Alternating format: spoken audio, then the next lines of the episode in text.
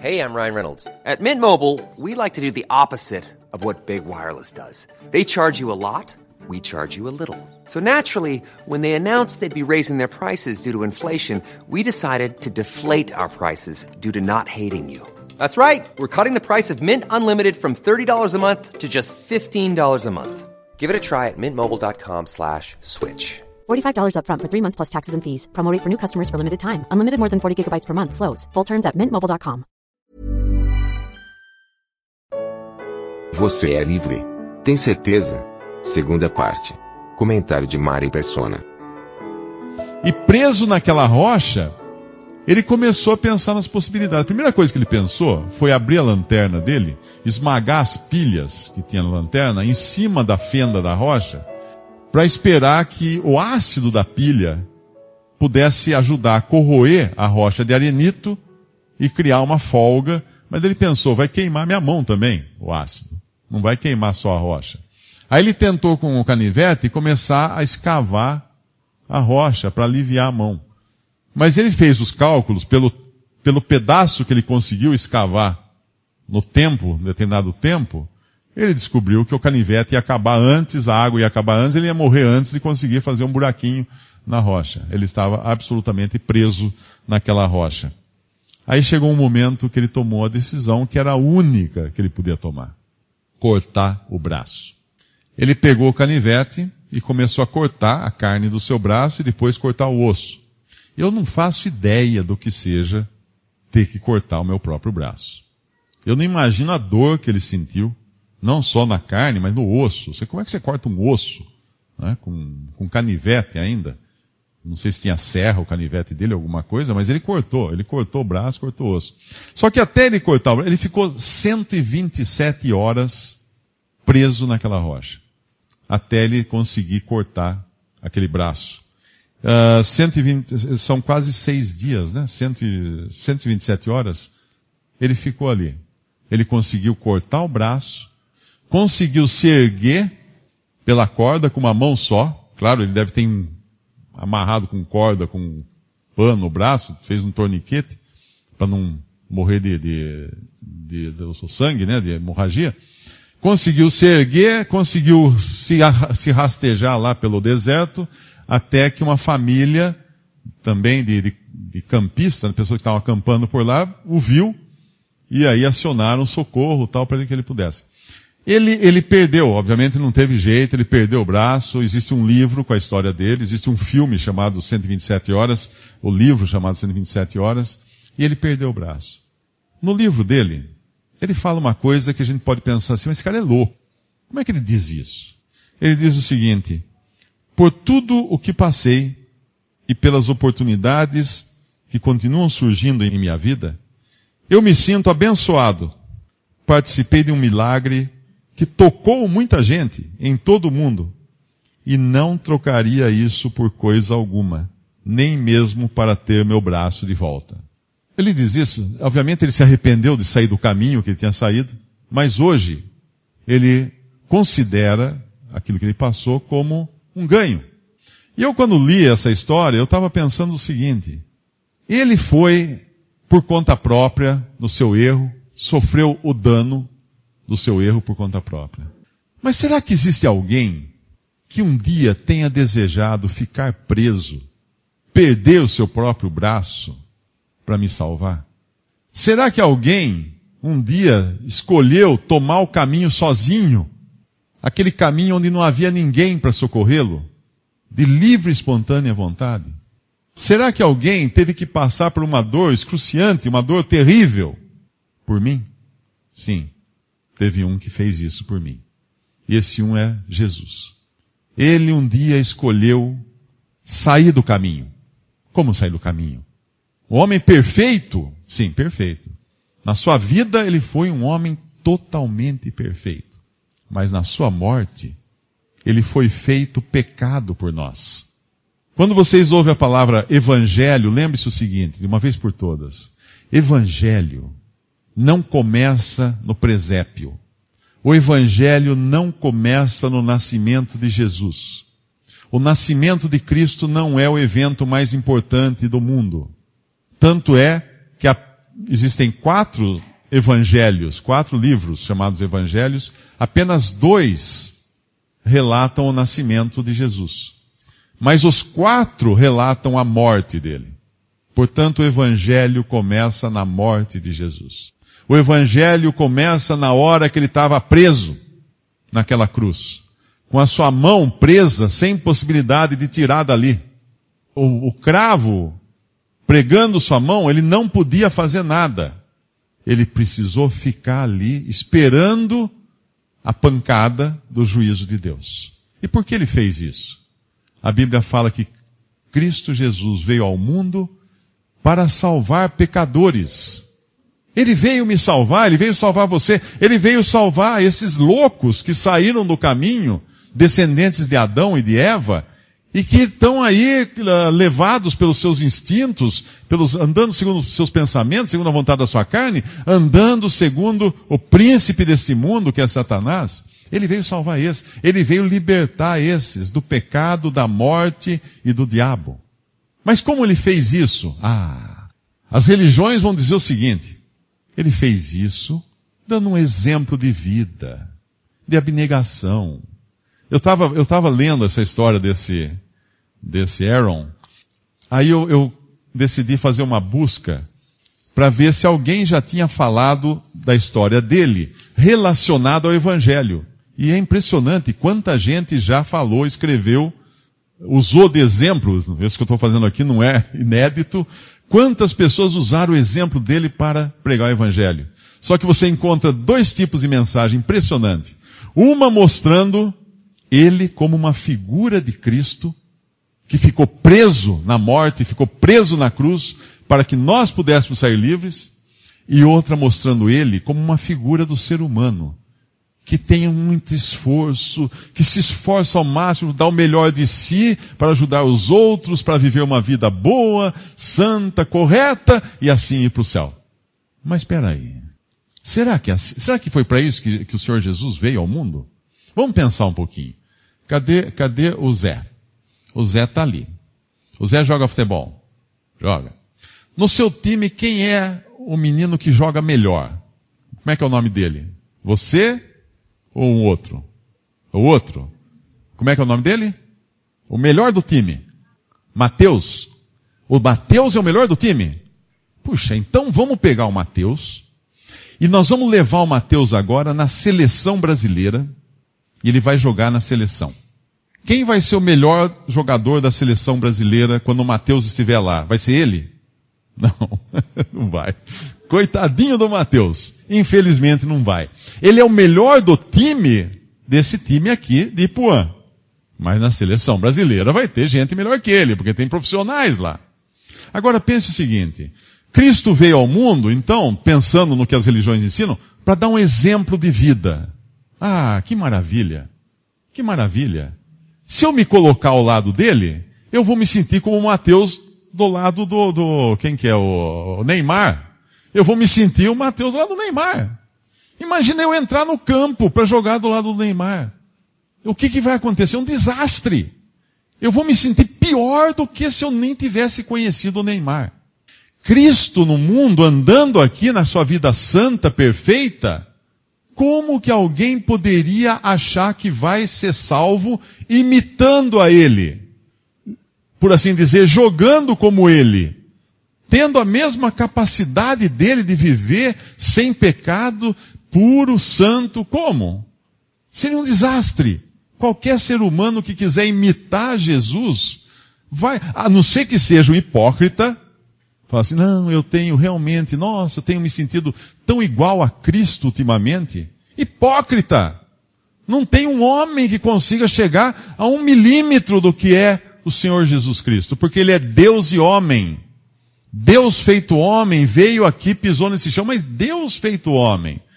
O Filho de Deus encarnado. Como alguém poderia querer ser igual a ele, ou, ou andar, ou seguir o exemplo dele? querer entrar no campo com o Neymar. Eu vou seguir o exemplo do Neymar. Vou entrar, próxima, ele, próxima seleção, pra, na, agora na Copa do Mundo aqui no Brasil, eu quero seguir o exemplo do Neymar. Vou pedir lá para o técnico me deixar entrar no campo no jogo de abertura da Copa do lado do Neymar, jogar junto com ele. Vai ser uma vergonha, vai ser um desastre. Então Cristo não é o exemplo para nós sermos salvos. Ele é sim o exemplo do homem perfeito, só que nós não somos perfeitos. E se alguém quiser imitá-lo, comece por essa, por essa característica dele. Ele era sem pecado. Como é que vai fazer? Nós já nascemos pecadores, como é que a gente vai Não vai conseguir. Então ele veio não para dar um exemplo de como chegar ao céu por nossos esforços. Ele veio para ficar preso no nosso lugar.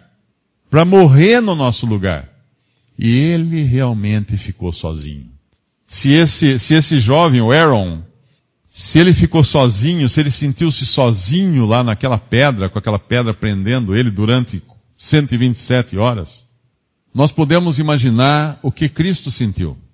Ele não ficou 127 horas pregado na cruz. Ele ficou uma eternidade pregado na cruz. Mas o que é isso que eu estou falando? Como que ele ficou uma eternidade? A Bíblia fala que foram três horas. Sim. Três horas que falam, que, que são, na verdade, foram, ficou seis horas pregado na cruz, mas as três últimas horas são aquelas que realmente nos salvam. Porque foi ali que ele recebeu de Deus todo o juízo devido pelos meus pecados. Os meus pecados foram colocados sobre Cristo lá na cruz e Deus o castigou no meu lugar. Agora eu pergunto, se eu não fosse salvo pela fé em Jesus, quanto tempo eu iria sofrer por causa dos meus pecados? Uma eternidade. Então aquelas três horas na cruz, por mim, valem uma eternidade. Ele morreu por mim na cruz para levar os pecados que eu não conseguiria pagar durante toda a eternidade. Esse, isso é o Evangelho. Cristo morreu e Cristo ressuscitou. Por que ressuscitou? Porque se ele ficasse morto, não tinha, não tinha esperança para mim. Não tinha esperança para mim. Se, se, se não tem ressurreição, de que adianta? Mas ele morreu e ele ressuscitou para que nós tivéssemos vida. E a gente abrindo lá, novamente em Isaías, capítulo 53, nós vamos ver a obra completa desse homem que um dia por amor a mim, por amor a você, tomou, por assim dizer, o caminho errado. Deixou, deixou a sua mão ficar presa, sem poder fazer nada a respeito. Mas não foi por, por ele, foi por amor de mim, foi por amor de você. Isaías capítulo 53, no versículo 2, diz assim, porque foi subindo como um renovo, como um broto, perante ele, e como raiz de uma terra seca. Não tinha parecer, nem formosura. E olhando nós para ele, nenhuma beleza víamos para que o desejássemos. Era desprezado e o mais indigno entre os homens. Homem de dores, experimentado nos trabalhos, e como um de quem os homens escondiam o rosto, era desprezado. E não fizemos dele caso algum. Verdadeiramente Ele tomou sobre si as nossas enfermidades e as nossas dores levou sobre si, e nós o reputamos por aflito, ferido de Deus e oprimido. Até aqui está falando do, de Cristo andando nesse mundo, vivendo aqui como aquele homem rejeitado que ele foi, como aquele homem que curava as pessoas. Como que ele curava? Pegando a enfermidade da pessoa e trazendo para si. Por isso que ele curava. Ele viu cego, ele pegava a cegueira do cego e absorvia aquilo para si, levando sobre si as nossas enfermidades. Mas aí no versículo 5 diz assim: Mas ele foi ferido pelas nossas transgressões e moído pelas nossas iniquidades. O castigo que nos traz a paz estava sobre ele, e pelas suas pisaduras fomos sarados. Pensa o seguinte: ele estava preso no nosso lugar naquela cruz. Ele estava sofrendo o castigo pelos nossos pecados lá em nosso lugar. E como isso em trevas. Porque durante três horas fez-se trevas sobre a terra. Porque ninguém podia enxergar o que seria Deus tratando com o seu filho e castigando por causa do pecado. Ninguém viu. Ninguém viu. Duas coisas, uma coisa ninguém mesmo viu foi Cristo nas três horas de trevas absolutas, trevas absolutas que caíram sobre a terra, sofrendo pelos nossos pecados. E outra coisa que ninguém viu, a não ser os salvos, foi ele ressuscitado. A última coisa que os homens viram foi Cristo morto. Depois que ele pagou com a sua própria vida, entregou sua vida, morreu, o soldado veio, furou lá ao seu lado, saiu sangue e água, esse sangue que nos purifica dos nossos pecados. Isso os homens viram, aquele, aquele morto pregado na cruz, aquele cadáver pregado na cruz. Depois o viram sendo levado para a sepultura e mais nada. Porque depois ele ressuscitou e só apareceu para os seus discípulos. Só apareceu para aqueles que, que creram nele. Para os incrédulos ele não apareceu ressuscitado. Ele não apareceu. E ele voltará para buscar aqueles que creem nele. Aqueles que foram libertos por ele. Aqueles que foram salvos por ele. Aqueles que podem dizer, ele foi ferido pelas nossas transgressões e moído pelas nossas iniquidades. O castigo que nos traz a paz estava sobre ele, pelas suas pisaduras fomos sarados. Será que você consegue colocar isso aqui na primeira pessoa? Será que você consegue falar isso de você mesmo? Será que você consegue dizer, ele foi ferido pelas minhas transgressões? Ele foi moído pelas minhas iniquidades. O castigo que me traz a paz estava sobre ele, e pelas suas pisaduras, pelas suas feridas, eu fui sarado. Será que você consegue falar isso na primeira pessoa? Para você? Reconhecendo-se pecador, reconhecendo-se cheio de iniquidade, reconhecendo-se necessitado de um Salvador? Uma salvação que nós jamais conseguiríamos fazer, porque seria o, o, o garotinho jogando com o Neymar. Nunca vai conseguir. Nunca vai conseguir se equiparar a ele. Por isso que Deus entregou seu próprio filho. E ele continua descrevendo como foi a morte de Jesus, no versículo 7. Ele foi oprimido, mas não abriu a sua boca. Como um cordeiro foi levado ao matadouro. E como a ovelha muda perante os seus tosqueadores, ele não abriu a sua boca. Da opressão e do juízo foi tirado, e quem contará o tempo da sua vida? Porquanto foi cortado da terra dos viventes. Pela transgressão do meu povo foi ele atingido. Puseram a sua sepultura com os ímpios, e com o rico esteve na sua morte. Porquanto nunca fez injustiça, nem houve engano na sua boca. Todavia ao Senhor agradou moê-lo, fazendo-o enfermar quando a sua alma se puser por expiação do pecado, expiação significa tirada do pecado, verá a sua posteridade e prolongará os dias e o bom prazer do Senhor prosperará na sua mão. O trabalho da sua alma ele verá. Ele ficará satisfeito com o seu conhecimento, o meu servo justo justificará a muitos, porque as iniquidades deles levará sobre si. Pelo que lhe darei a parte de muitos e com os poderosos repartirá ele o despojo, porquanto derramou a sua alma na morte. Foi contado com os transgressores, isso é, esteve junto com ladrões, mas ele levou sobre si o pecado de muitos e pelos transgressores intercede. Eu pergunto, ele levou sobre ele o seu pecado? Como você vai saber? Crendo em Jesus. Se você crê efetivamente em Jesus, ele levou sobre ele o seu pecado, o pecado de você. Agora veja que interessante esse versículo 11.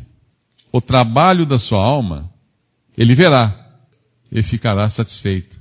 O que significa isso?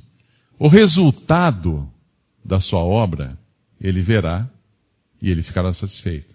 Isso significa que ele está olhando aqui para essa sala agora e vendo aqueles que creram nele, que foram salvos pela fé, que se consideraram tão ruins, tão pecadores, tão ruins de jogar junto com Neymar, por assim dizer, que abandonaram qualquer esperança de tentar melhorar por si mesmos, de tentar conquistar a salvação por mérito e creram em Jesus para receber essa salvação por graça.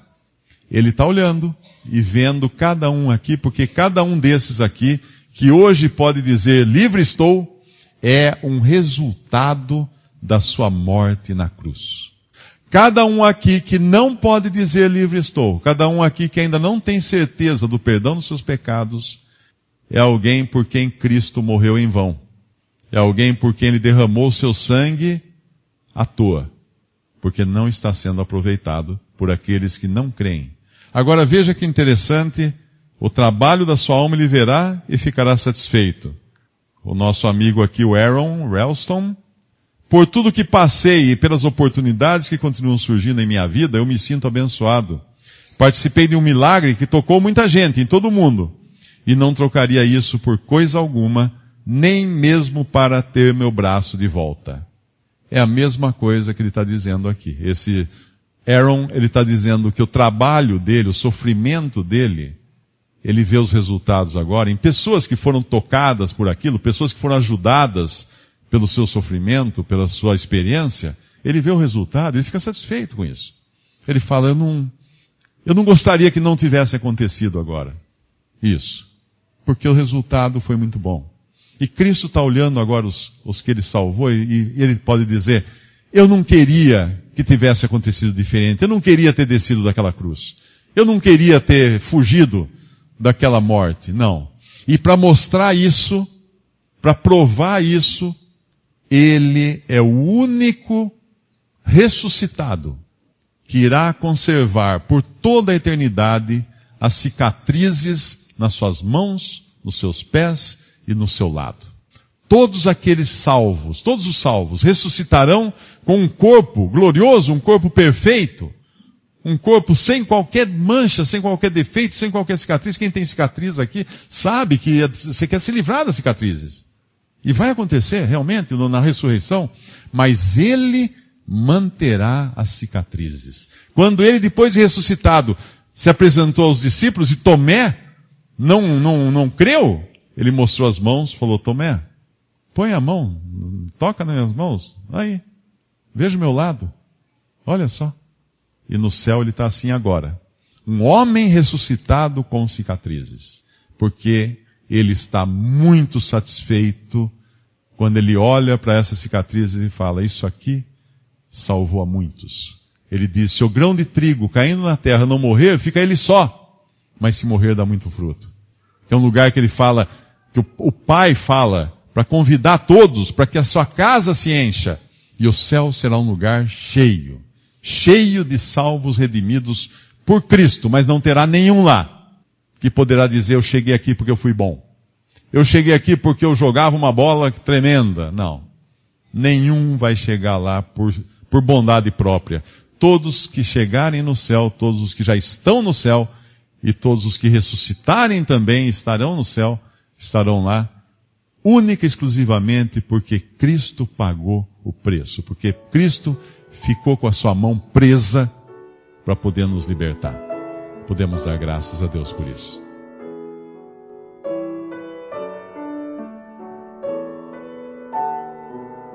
Visite respondi.com.br. Visite também 3minutos.net.